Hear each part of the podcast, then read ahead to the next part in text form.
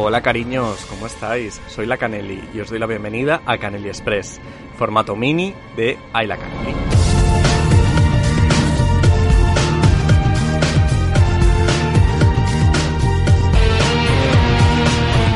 Este nuevo formato estará compuesto de pequeñas pildoritas en el que me pondré más íntima, eh, hablaré de películas que me gustan, eh, recomendaciones mucho más específicas e incluso temas que quizá no conocías.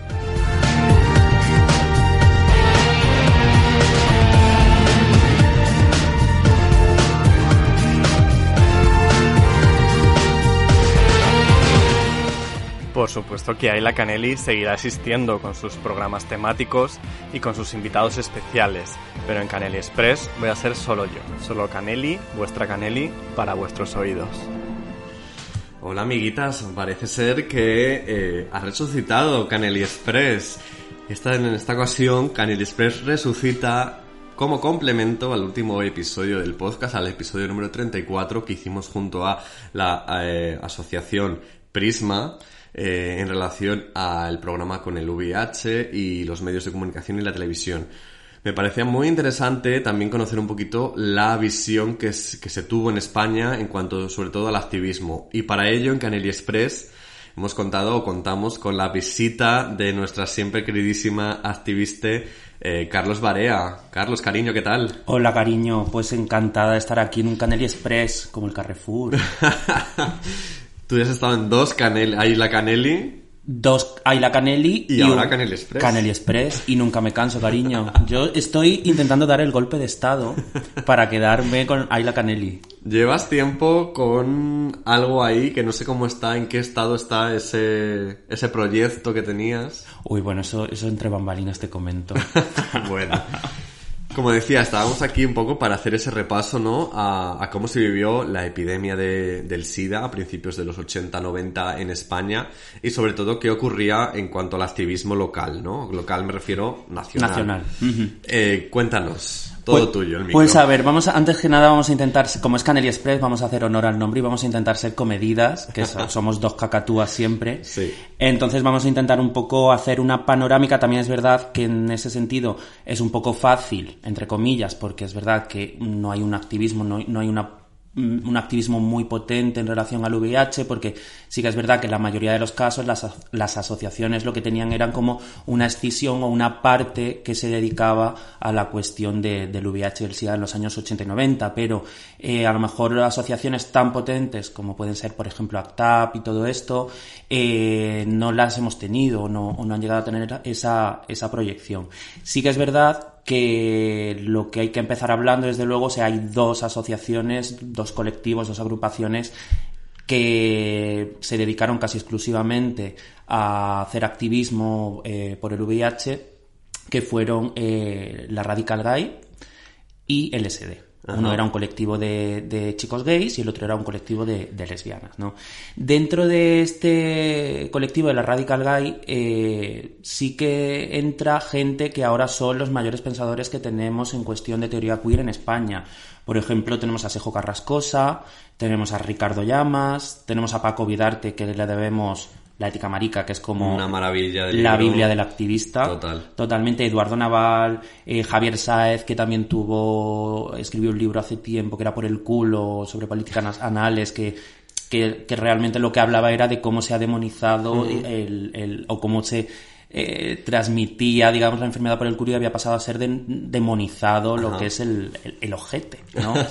tal cual.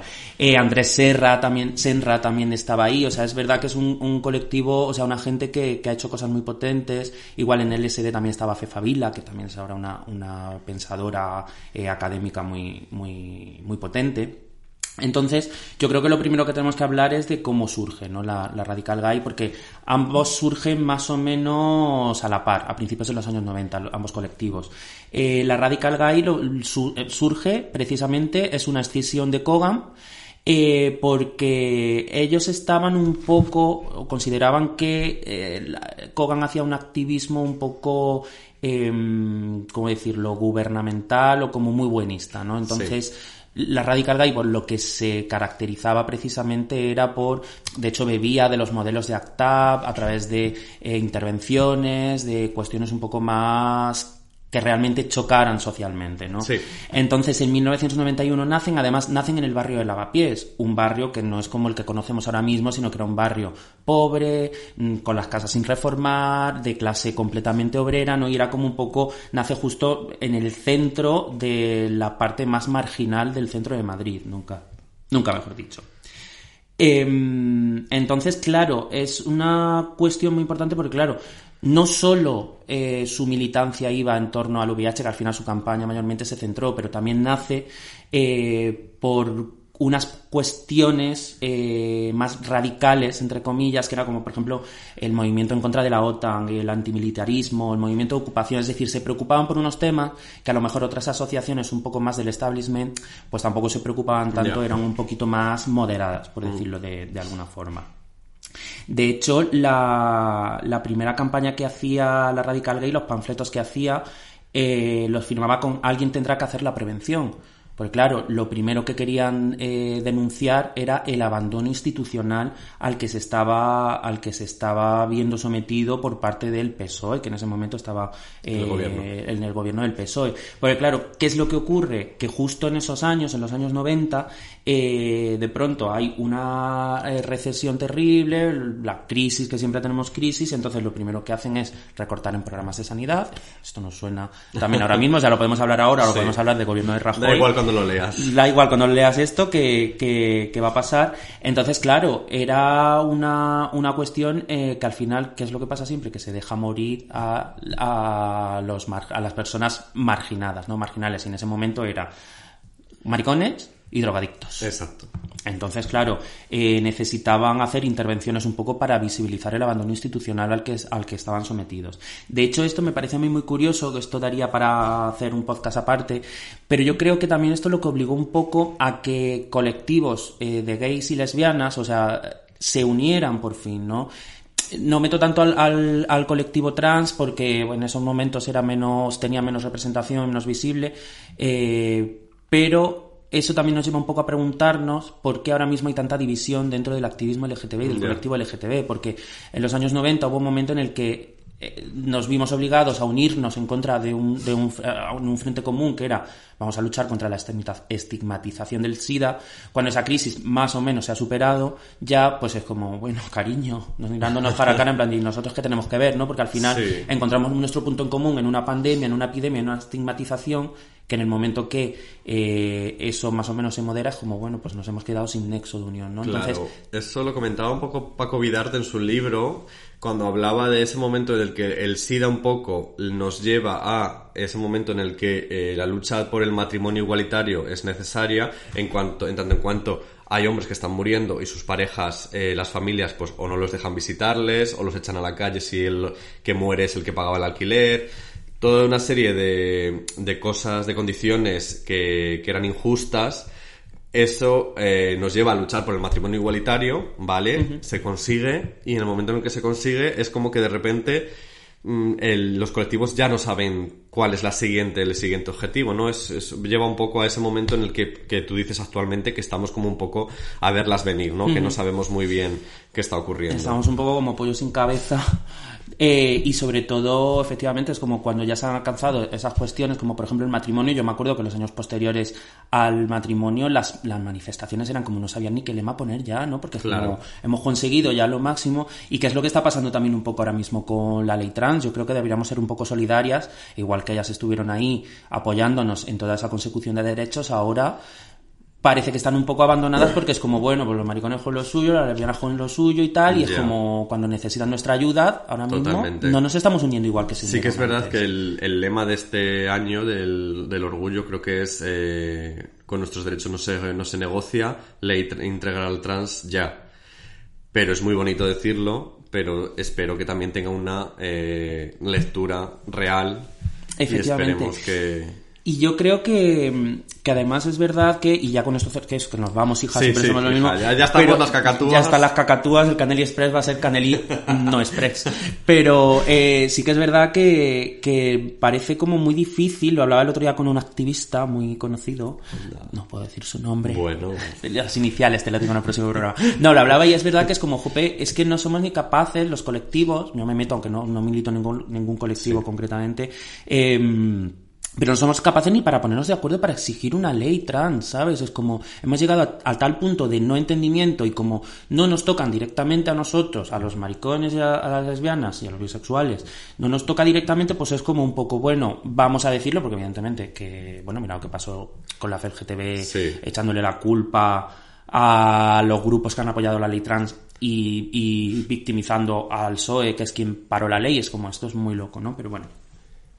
Siguiendo el tema del VIH, Volvamos que yo siempre me desvío, me desvío todo. Yo creo que hay una cosa también muy interesante en relación a estos colectivos, eh, sobre todo la LSD, que además es muy gracioso porque la LSD nunca, las siglas cada vez significaban algo, o sea, ellas no se definían por nada. Entonces, LSD a veces decían que era lesbianas sin dudas, otras lesbianas sobre todo diferentes, lesbianas sin dinero, lesbianas sangran diluidamente y lesbianas se difunden. Madre o sea, mía, es me como- encanta. es maravilloso eso en plan de no, no tenemos unas unas unas Le- me encanta lo de lesbianas, sobre todo diferentes. sobre todo y además juntos sobre todo diferentes Sobre todo. y lesbianas se difunden que es maravilloso Em, lo que hace es- lo que ocurre sobre todo con este con este con esta asociación es que de pronto eh, se empieza a poner el foco en que las mujeres también pueden contagiarse Ajá.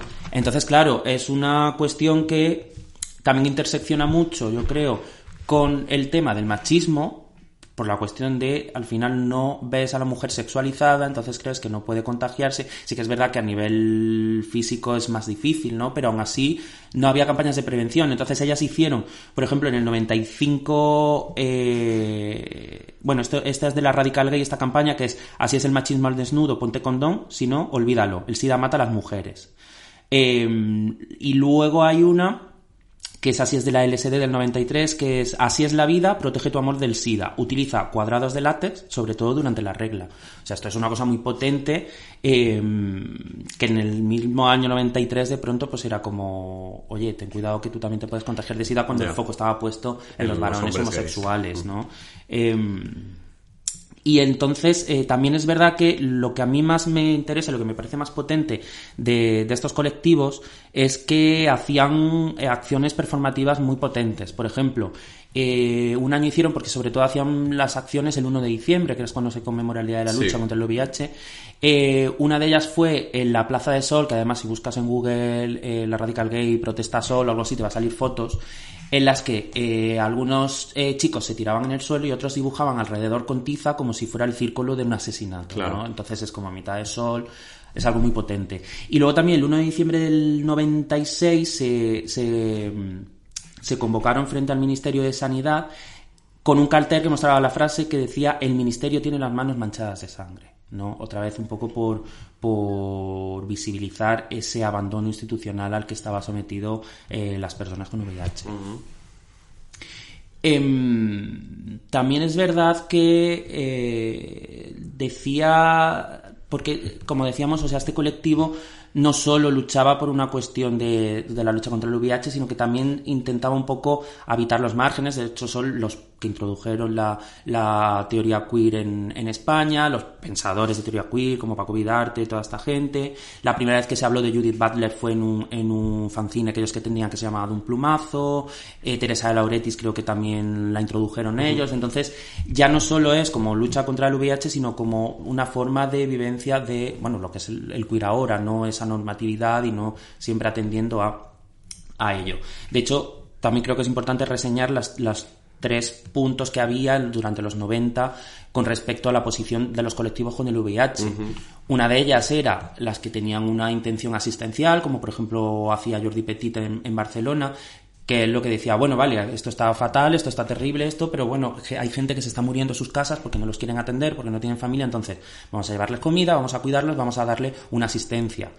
Luego estaba la, la, parte o, o, los que mm, decían, bueno, mm, vamos a no involucrarnos más de la cuenta eh, con este tema, porque ya bastante estigma tenemos de que es un tema de los maricones y nosotros trabajamos en él, nos preocupamos, lo visibilizamos, lo que hacemos es estigmatizarnos más. Entonces abogaban un poco por estar un poco más al margen y no, y no hablar mucho para que no se vinculara todo el, el, rato el, tema con ellos. Y ya, por último estaba esta, esta colectivo, esta tercera vía, como la Radical Guy y la LSD, que lo que hacían era como vamos a visibilizar y vamos a sensibilizar y vamos a joder todo para que se vea precisamente el abandono institucional al que estamos sometidos. Exacto. Fíjate que de, en cuanto a las instituciones, yo recuerdo de esos momentos, bueno, yo era muy pequeño, pero recuerdo ciertos spots, ¿no? Como el, por ejemplo el Póntelo, Pónselo, también el famoso SIDA no da, que eran como anuncios realmente gubernamentales, o sea, eran institucionales que salían en las teles y en, y había también pues en los hospitales esos pósters, me acuerdo yo. Claro, pero eso también es muy interesante porque em, eso, la primera campaña que hizo el gobierno español fue a principios de los 90, no sé si año 91, 92, 93.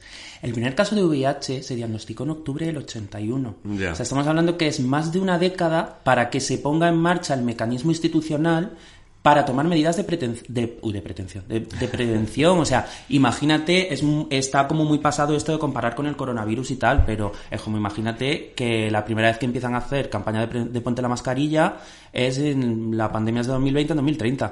Empiezan. Entonces es como, o sea, ¿qué está pasando? ¿Sabes? Un poquito fuera de lugar ya, ¿no? Luego también, eh, habla, siguiendo con esto de... Yo hablo mucho, cariño, tú interrumpes. Dale, dale, estoy aquí, yo estoy yo la cacatúa. de la vida escuchándote atentamente. Yo aquí trucutru todo el rato. Pero eh, también un poco en relación con eso del... del de que eh, también trataban otros temas más allá del, del SIDA, hay una cosa que tiene muy guay la Radical Guy, que es la apropiación del insulto como reivindicación identitaria. Es decir, ellos decían, y esto lo. Pues no sé si lo comentaba Naval, esto, esto que te voy a comentar no es mío, es de un texto, ahora mismo no tengo el autor. Eh, pero que decía que el, maricón como postura política en oposición al, al, movimiento LGTB incipiente que busca cierta respetabilidad, lo que estábamos hablando antes, ¿no? Es como entre la palabra homosexual o gay, que trata de situarse como en espacios de poder y haciendo un poco de lobby con partidos políticos y tal, aquí es como nos somos maricón, con acento en la O, como diría nuestra Cristina, ¿no? es una bóveda. Efectivamente, maricón que es una bóveda, que diría entonces, eh, también creo que es muy importante porque reivindican eso de situarse en los márgenes y no esa posición como de integración dentro de que hubo un momento que tenía mucha fuerza, ¿no? Antes de que se aprobara el matrimonio igualitario, había un movimiento dentro del movimiento LGTB muy potente que lo que abogaba no era por aprobar el matrimonio, sino por dilapidar la institución del matrimonio para que, es decir, no nos queremos integrar, lo queremos es disolver lo que es opresor. Pero claro, eso al final es como un poco utópico, también siendo realistas, entonces bueno, pero ellos sí que tenían ese esa, esa actitud y que luego al final nos ha servido porque nosotros somos, yo creo, somos más radical guy que, que, que Kogan, ¿no? Yo creo que somos un poco más radicales en ese sentido, que luego al final eso lo que lleva es unas tiran para un lado, otras para otro y al final llegamos al punto medio, que yo creo que todos los activismos son importantes sí. también.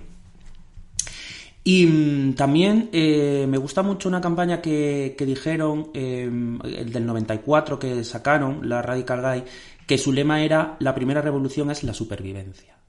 O sea, es como, ostras, es que vamos a dejar de lado todas las cosas que tenemos porque nos estamos muriendo. Claro. ¿no? Y, yo creo que eran como campañas muy impactantes porque la primera revolución es la supervivencia. O sea, si lo piensas, es heavy, ¿no? De, esta, de este, de hecho, de este, de este año también tienen de un fanzine que hicieron que me hacen, porque ellos también jugaban mucho con el humor, o sea, les gustaba mucho utilizar el humor. Y hacen un juego con las palabras de, del SIDA que es SIDA la flecha, suma y SIDA, SIDA del Vaticano, SIDA Catalatayud, SIDA París Papá, preguntaba a los apaches, quien va a Sevilla perdió su SIDA, SIDA y diseño, Juan SIDA, Planta SIDA, Ronald SIDA, Ronald, qué cabrón, SIDA Iribarne, Sida Serra, Zarasida, Homicida, Parricida, Regicida, Hirosida Monamur, con Sida y a lo loco. O sea, hicieron así como un montón, como un juego de palabras, es como, sí, es verdad que al final el Sida en estos casos intersecciona con todo, ¿no? Aparte de tener el humor, creo que es como muy, muy interesante la historia. Eh, y no sé, si quieres seguimos hablando un poquito más de los, de los colectivos.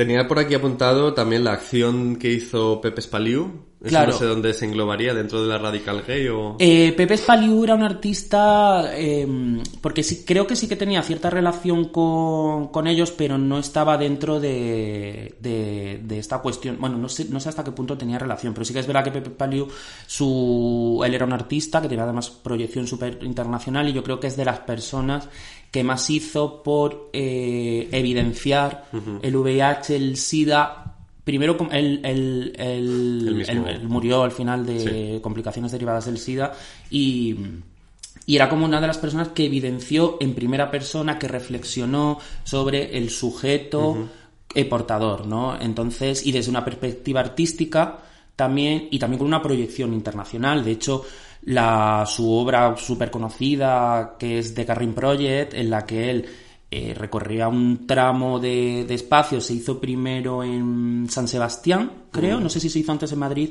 o, en San Sebastián, pero en Madrid sobre todo, que fue el que más se, vio y el que tuvo más proyección mediática, fue un recorrido que se hizo desde el Congreso de los Diputados hasta el Museo de Reina Sofía, y ellos lo que, y él lo que hacía es que iba eh, soportado por, eh, por, sus amigos. De hecho, estaba Alaska, Patatín, había un montón de gente. Creo que Pep Noguera también estaba, no estoy muy seguro, el de diabéticas aceleradas. Entonces él iba, iba eh, sujeto por, por los brazos de, su, de sus amigos y entonces iba eh, sin Como la sellita de la reina, ¿no? Efectivamente. Que de hecho hay una frase, no, no recuerdo muy bien cómo era, pero claro, esto tenía un, un significado porque en algún momento escribe, porque él tiene un, se recopiló, que de hecho fue recopilado hace poco por Jesús Alcaide, que fue el editor de un libro que se llama La imposible verdad, que, con sus escritos, con un artículo que escribió en El País, eh, que me gustaría ahora comentar un poquito, porque es la primera vez que se salió públicamente del armario como homosexual y como persona eh, con SIDA. Eh, y, uno y, este proyecto, que es que los llevaban en brazos, es como, él decía algo así como que la persona enferma de SIDA camina por el mundo sin tocar el suelo, ¿no? Entonces es como, va como vagando por ahí y que luego al final, y esto lo interpreto yo, ¿no? Al final el único apoyo es su círculo, su red de cuidados, que al final él todo el rato iba eh, sujeto, eh, sostenido sobre amigos, claro. ¿no? Entonces creo que es como, tenía mucha, mucha, mucha fuerza. El, de hecho, este es el texto que te digo, se llama La imposible verdad, textos 1987-1993, que publicó la Bella Varsovia hace nada, en, 2000, en 2018.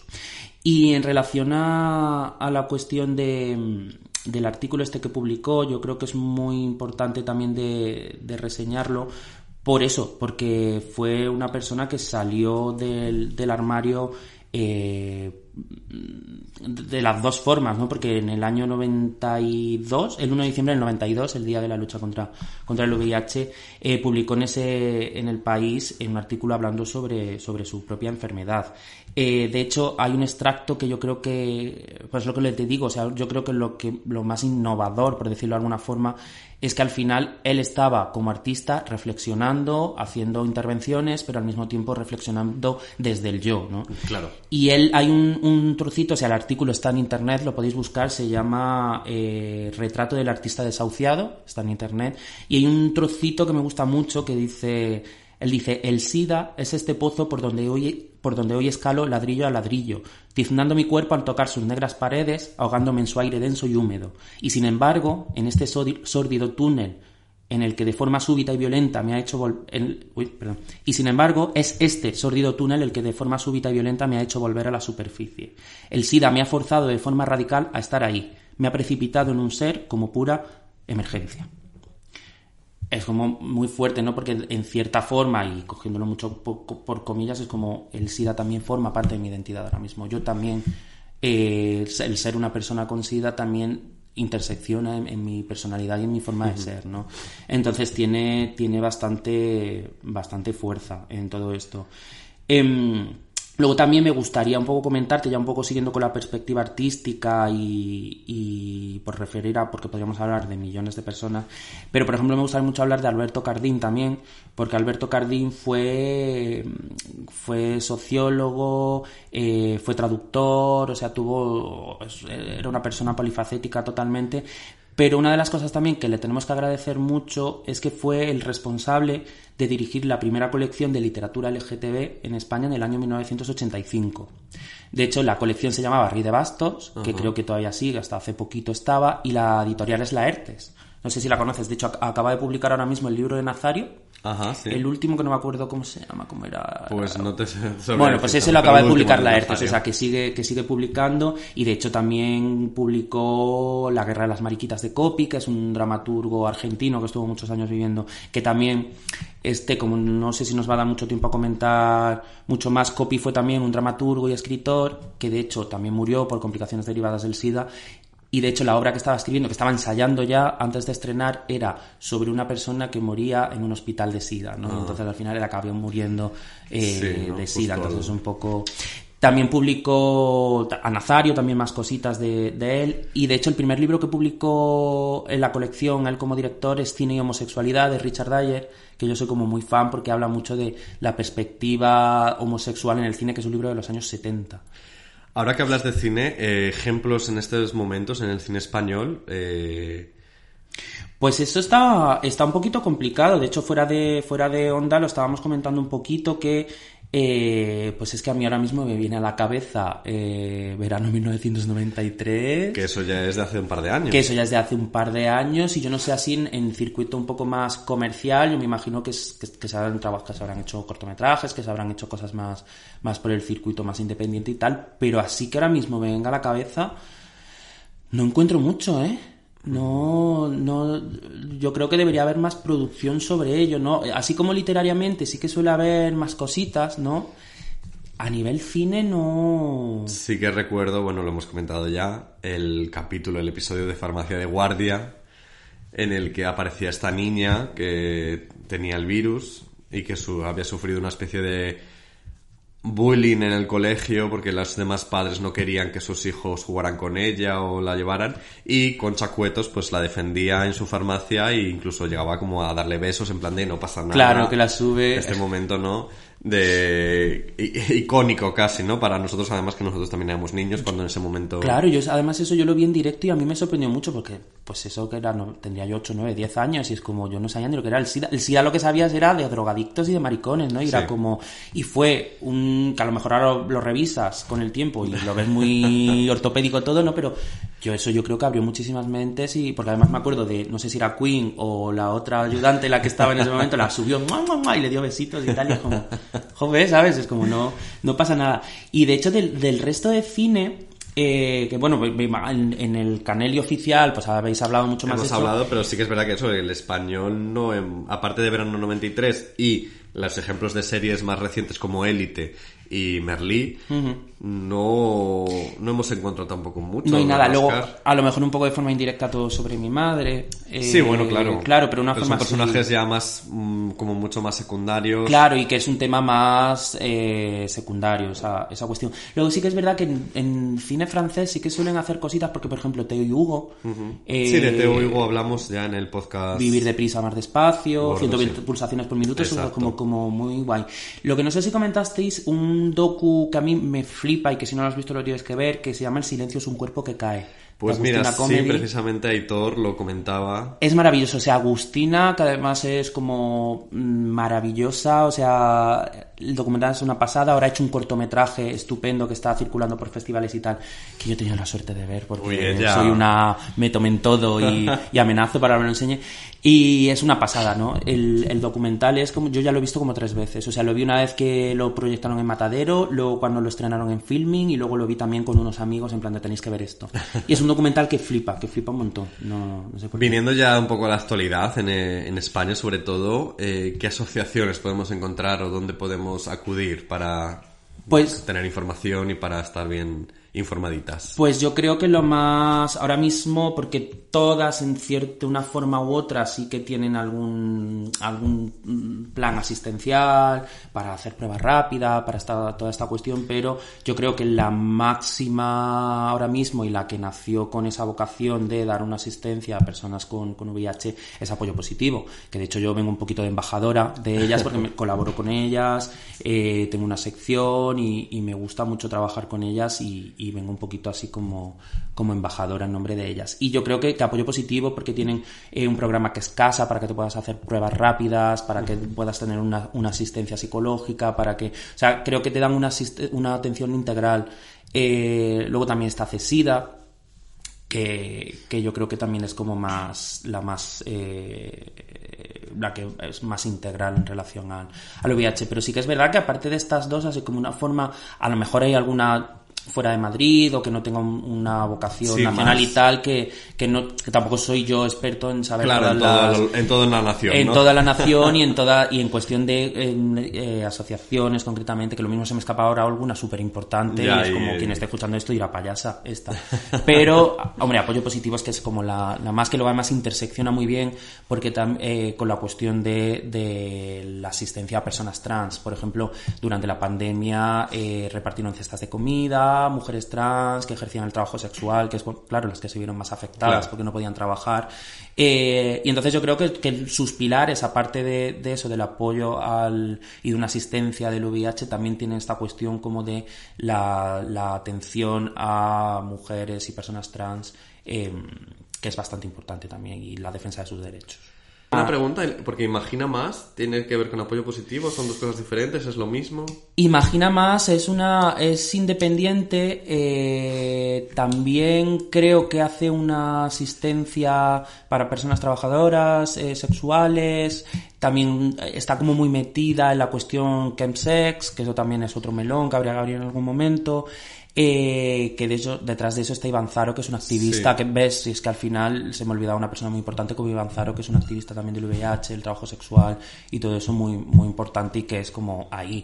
Eh, luego también, por ejemplo, por nombrar alguno, Manolo Trillo, que es el fundador de Kogan, que también fue como la cara visible de los años 90, que al final empiezas a hablar y va saliendo gente que es verdad que no ha tenido la misma proyección o que no ha llegado. Por eso mismo yo creo que todavía incluso hoy en la actualidad luchamos un poco por borrar el estigma, el estigma del VIH y tendremos un poco a borrar toda esa gente que ha luchado y que ha hecho tanto por visibilizar la enfermedad. Exacto.